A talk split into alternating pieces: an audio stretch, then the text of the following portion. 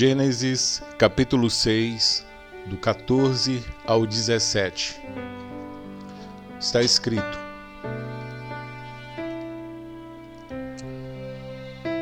Faze uma arca de tábuas de cipreste, nela farás compartimentos e a calafetarás com betume por dentro e por fora. Deste modo a farás. De trezentos côvados será o comprimento, de cinquenta a largura e a altura de trinta. Farás ao seu redor uma abertura de um côvado de altura. A porta da arca colocarás lateralmente. Farás pavimento na arca, um embaixo, um segundo e um terceiro.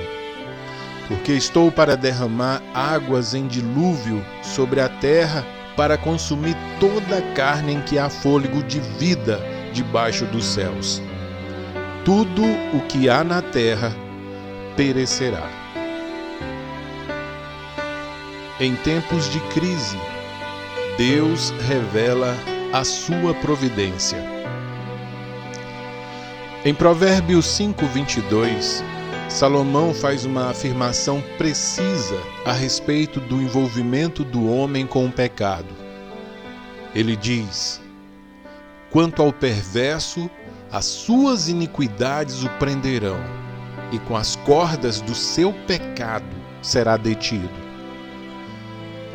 O homem procurou o pecado, e desde então o pecado prendeu-se ao homem de tal maneira que é impossível separá-los sem destruir um ou outro. Às vezes, ambos têm de ser destruídos. Já vimos que nos dias que antecederam o dilúvio, todos os tipos de pecados eram encontrados: violência, depravação sexual, roubos. O homem, afinal, estava preso nas cordas do seu pecado e não conseguia mais se libertar.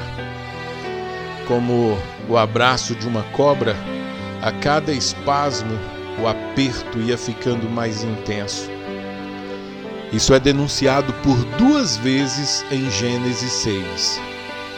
No verso 5, lemos: Viu o Senhor que a maldade do homem se havia multiplicado na terra, e que era continuamente mal todo o desígnio do seu coração.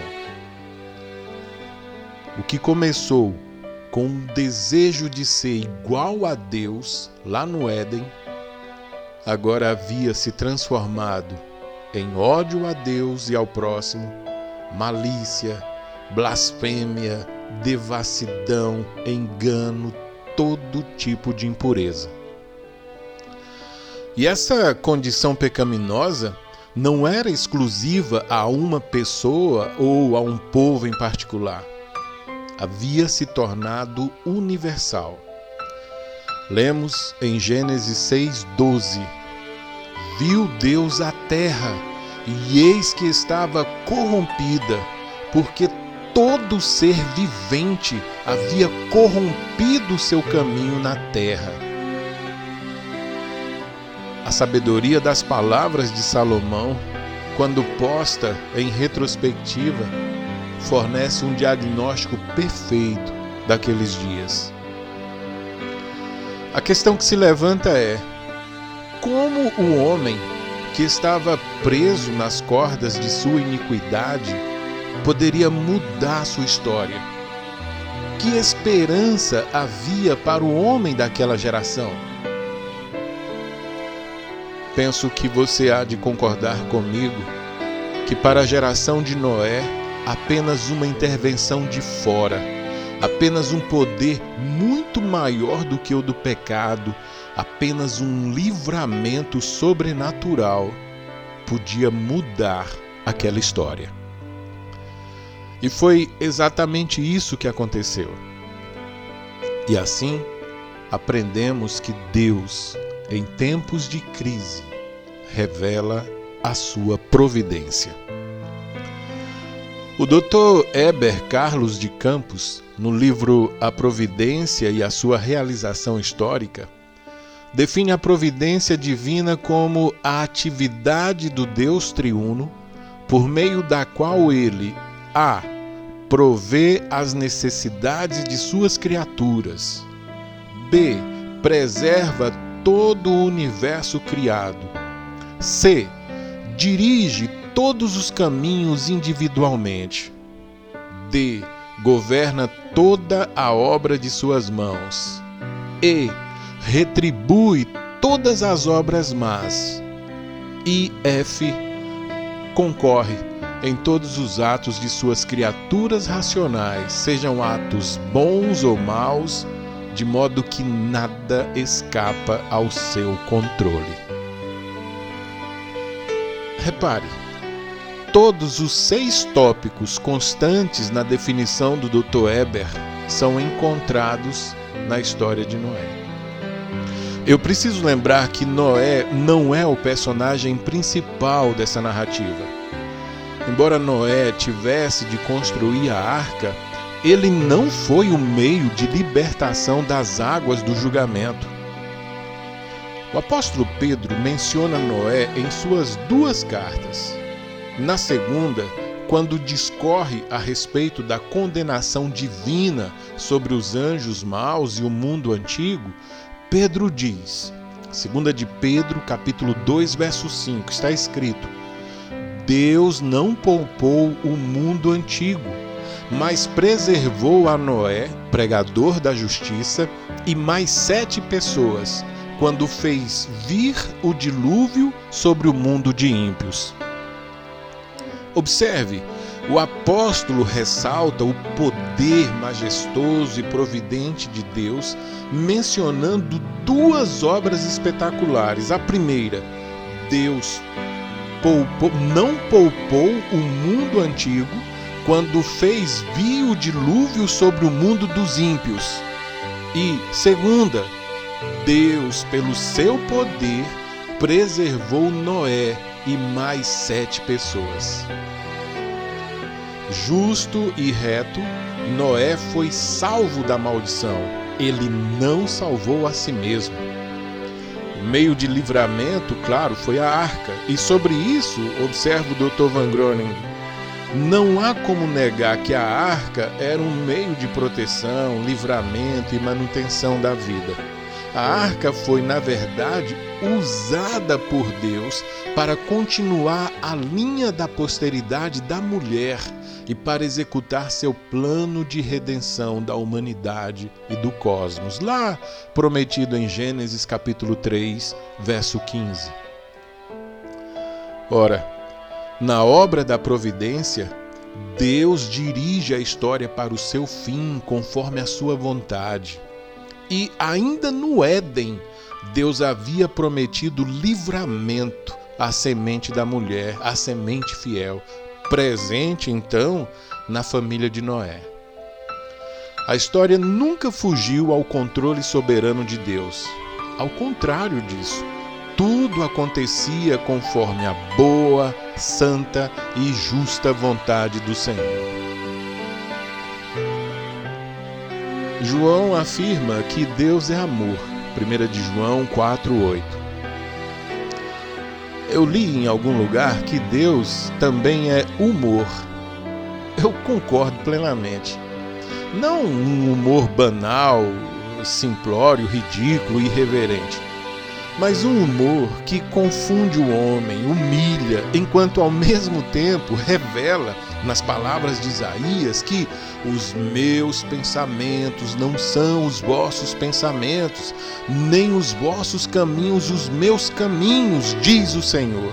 Porque assim como os céus são mais altos do que a terra, assim são os meus caminhos mais altos do que os vossos caminhos, e os meus pensamentos mais altos do que os vossos pensamentos. Isaías 55, 8 e 9.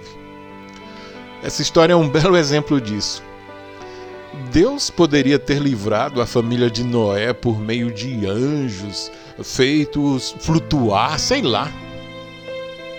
Ao invés disso, para mostrar ainda mais o seu poder e nos deixar perplexos, ele determinou a construção de uma arca.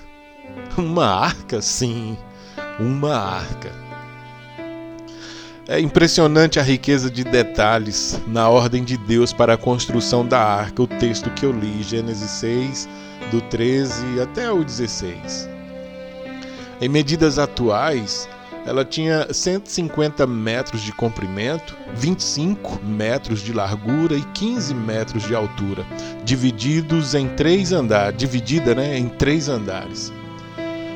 Não sabemos exatamente quanto tempo Noé levou para construir a arca, mas sabemos que ele trabalhou arduamente com sua família na preparação do, do barco. Isso nos faz pensar também sobre a natureza dos cuidados de Deus.